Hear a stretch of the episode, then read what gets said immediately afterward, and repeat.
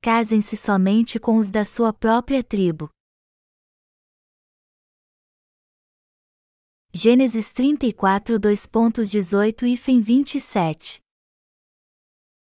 Tais palavras agradaram a Amor e a Siquém, seu filho. Não tardou o jovem em fazer isso, porque amava a filha de Jacó e era o mais honrado de toda a casa de seu pai. Vieram, pois, Amor e Siquém, seu filho, à porta da sua cidade e falaram aos homens da cidade: Estes homens são pacíficos para conosco, portanto, habitem na terra e negociem nela. A terra é bastante espaçosa para contê-los, recebamos por mulheres as suas filhas e demos-lhes também as nossas. Somente, porém, consentirão os homens em habitar conosco, tornando-nos um só povo, se todo macho entre nós se circuncidar, como eles são circuncidados. O seu gado, as suas possessões e todos os seus animais não serão nossos? Consintamos, pois, com eles, e habitarão conosco.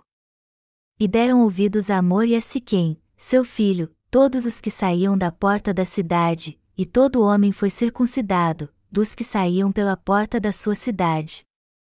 Ao terceiro dia, quando os homens sentiam mais forte a dor, dois filhos de Jacó, Simeão e Levi, irmãos de Diná, tomaram cada um a sua espada, entraram inesperadamente na cidade e mataram os homens todos. Passaram também ao fio da espada Amor e a seu filho Siquém, e tomaram a Diná da casa de Siquém e saíram. Sobrevieram os filhos de Jacó aos mortos e saquearam a cidade, porque sua irmã fora violada. O Senhor disse que não devemos casar com pessoas deste mundo. Jacó teve muitos filhos, mas só uma filha. E seu nome era Diná. Um dia ela saiu para ver as filhas da terra dos gentios e foi violentada por Siquém, filho de Amor, o Eveu.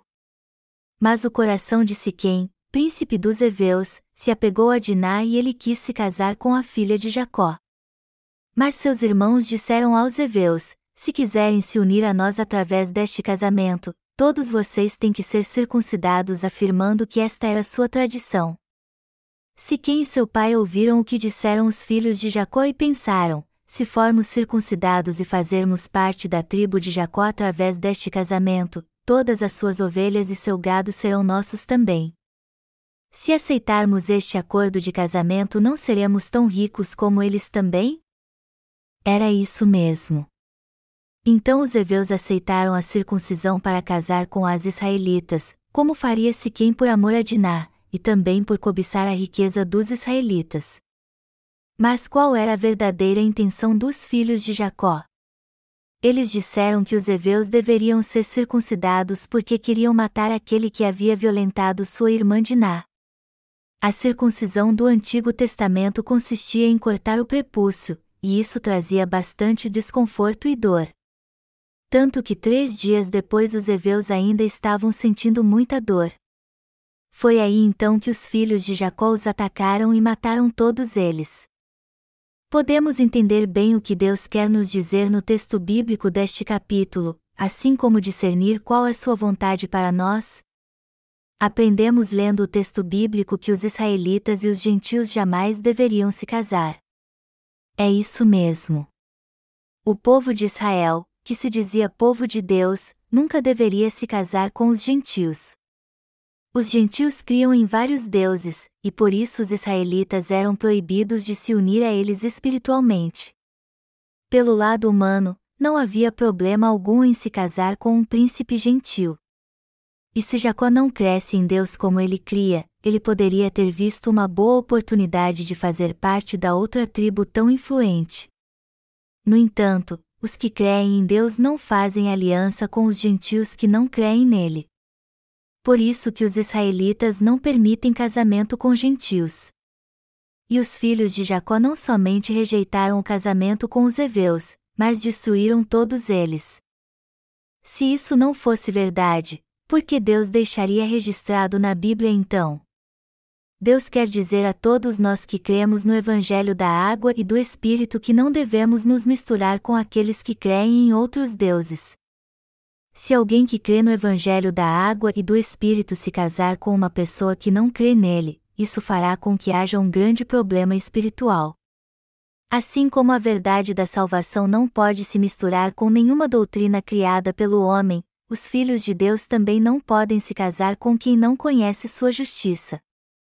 Amados irmãos, você e eu temos que crer na palavra de Deus como ela é, embora às vezes acabamos agindo de modo errado por causa dos nossos pensamentos carnais.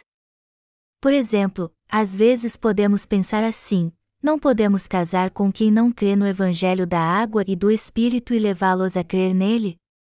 Podemos até pensar assim, mas não é isso que Deus nos ensina no texto bíblico deste capítulo. E se formos contra o que ele nos ensina, vamos sofrer muito.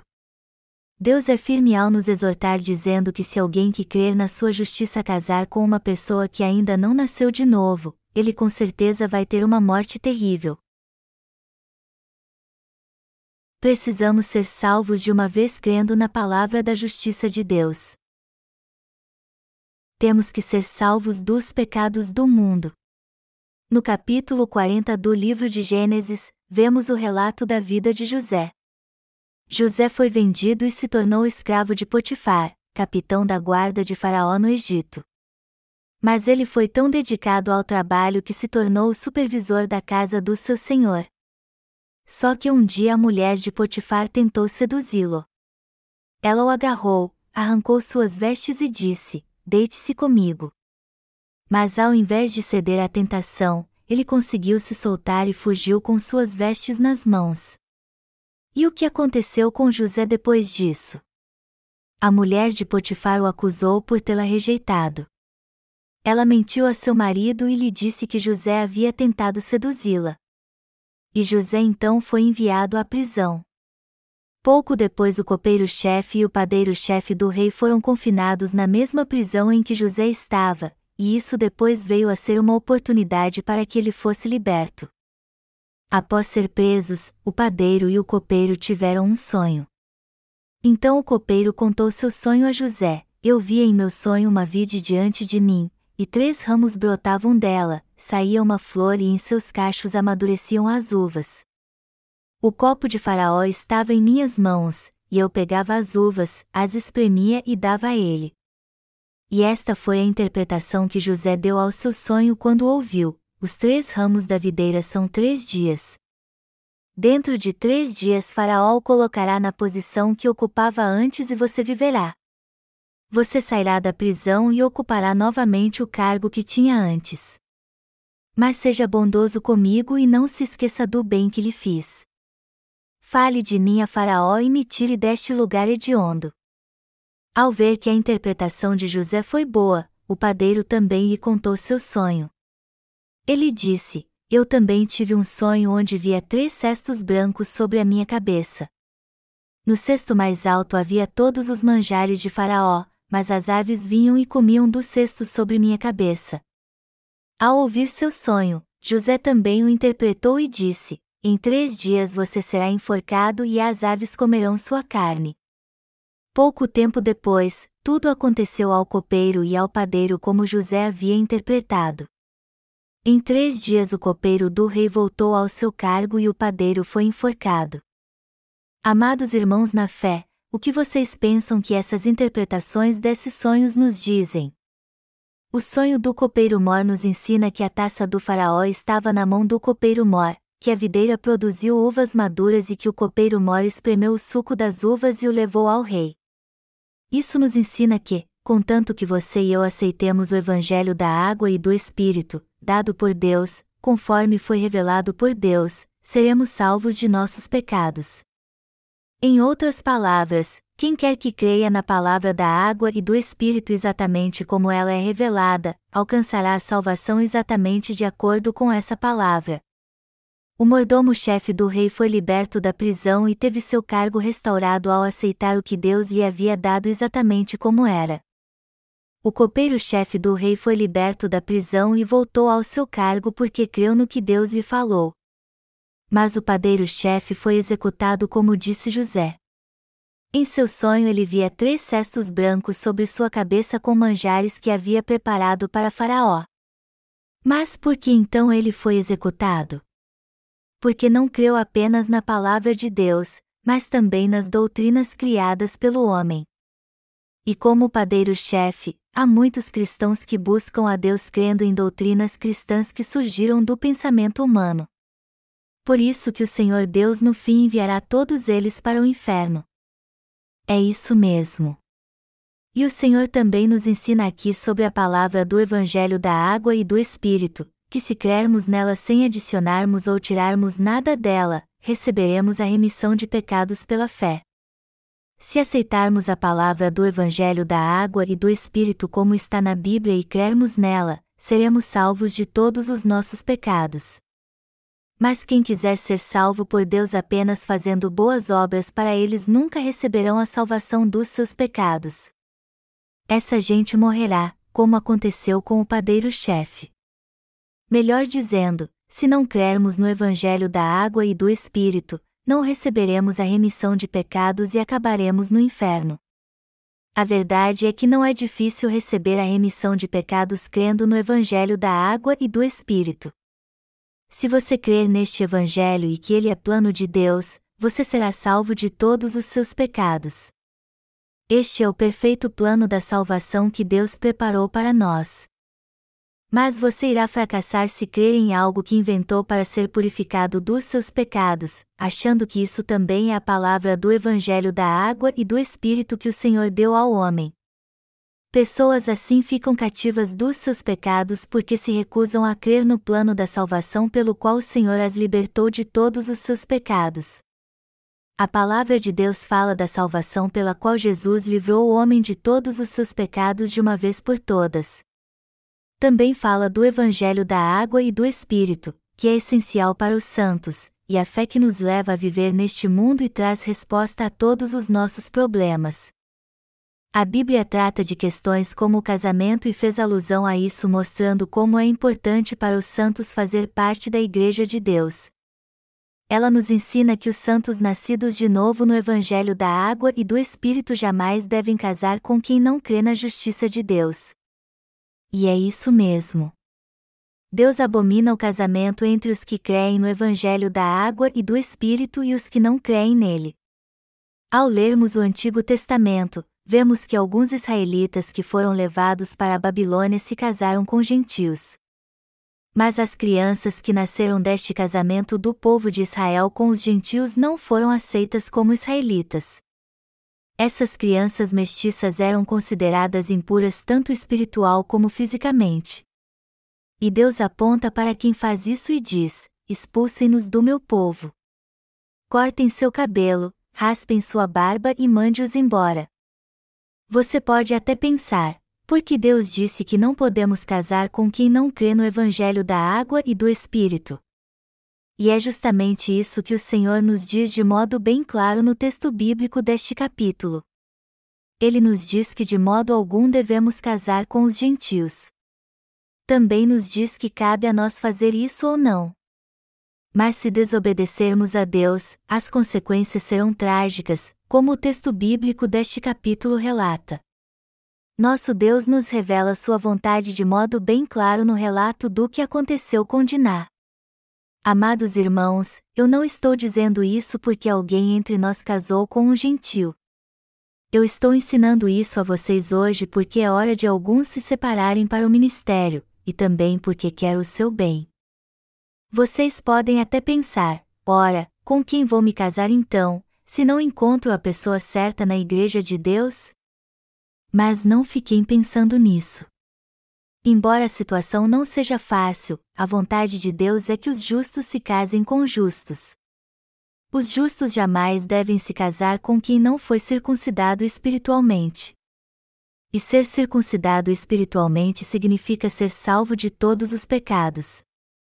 Os que foram salvos dos seus pecados crendo no Evangelho da água e do Espírito jamais devem se casar com quem não foi. Os heveus foram circuncidados porque tinham um propósito material, mas sua circuncisão nunca foi legítima. O que é uma legítima circuncisão para Deus então? É passar todos os pecados do coração para Jesus Cristo crendo no batismo que ele recebeu de João Batista.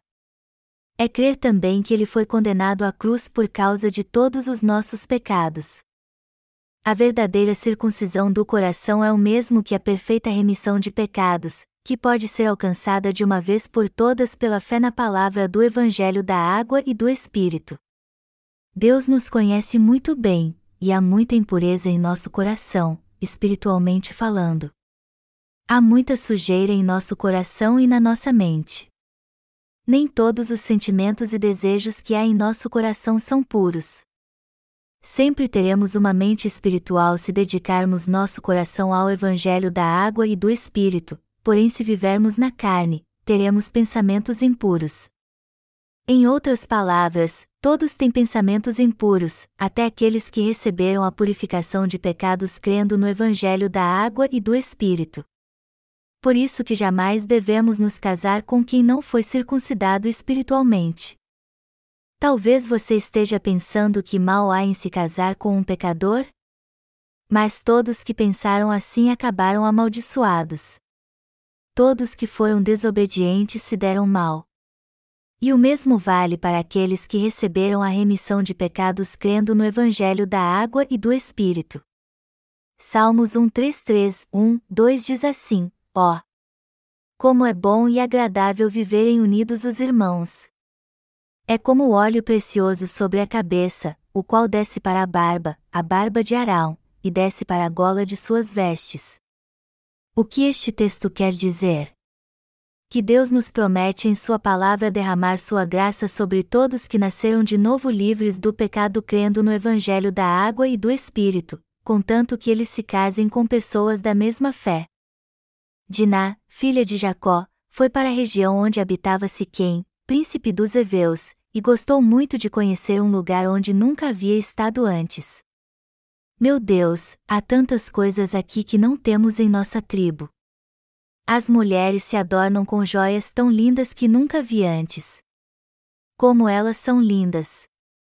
Ela ficou tão encantada que entrou na cidade, mas ali foi violentada. Siquém, príncipe dos Eveus, a estuprou. E não havia outra coisa a fazer então senão se casar com ele. Como Diná, às vezes passamos por situações em nossa vida em que não podemos fazer nada pelas nossas próprias forças, e o que pensamos quando isso acontece? Eu tenho certeza que Deus está ciente da minha situação.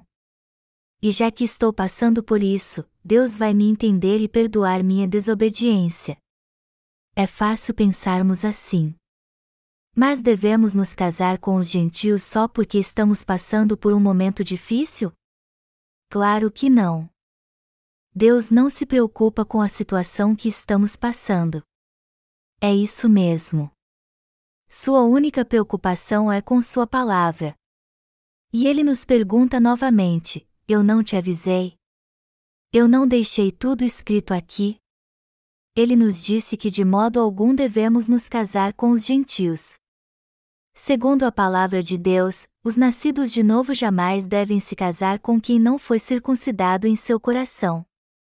O que você está dizendo então é que tudo o que devo fazer é ser circuncidado? Amados irmãos, só porque alguém teve o prepúcio cortado, isso significa que ele foi circuncidado espiritualmente? Há muitos hoje em dia que foram circuncidados espiritualmente. Mas será que isso já basta para que os pecadores se casem com os nascidos de novo sem nenhuma restrição? É certo os que foram circuncidados na carne se casarem com os israelitas espirituais que nasceram de novo? É claro que não. Somente os que receberam a circuncisão espiritual é que fazem parte do povo de Deus. A Bíblia diz que devemos ser circuncidados no coração, Romanos 2, 28 e 29. E a circuncisão do coração aqui significa justamente receber a remissão de pecados no coração crendo no Evangelho da água e do Espírito. Quem crê neste Evangelho jamais pode se casar com quem não crê nele. O coração dos justos está sempre cheio da palavra de Deus e ele fala conosco. Deus fala conosco através da Sua palavra e nos diz: de modo algum se casem com alguém que não recebeu a remissão de pecados. Se fizerem isso, vocês com certeza morrerão. O que Deus está dizendo é que nos daremos mal se nos deixarmos levar pelas circunstâncias e dificuldades. Amados irmãos, jamais devemos ser flexíveis ao interpretar a palavra de Deus. É claro que podemos fazer tudo o que quisermos com nosso pensamento, mas a palavra de Deus não nos permite agir assim ou segundo a situação que estamos passando. Por isso que Deus nos deixou sua santa palavra ele deixou tudo escrito claramente na Bíblia. E a palavra de Deus é justamente tudo o que nela está escrito. Até hoje ela é imutável. E através da palavra que Deus deixou escrita, podemos ter um encontro com o Senhor, que é maravilhoso e eternamente imutável. Amados e jovens irmãos, eu não estou falando isso porque vocês querem se casar com os gentios. Mas há uma grande chance de isso acontecer. É possível que vocês deixem a palavra de Deus e pensem assim: eu não tenho outra escolha senão casar com essa pessoa, pois estou passando por um momento difícil.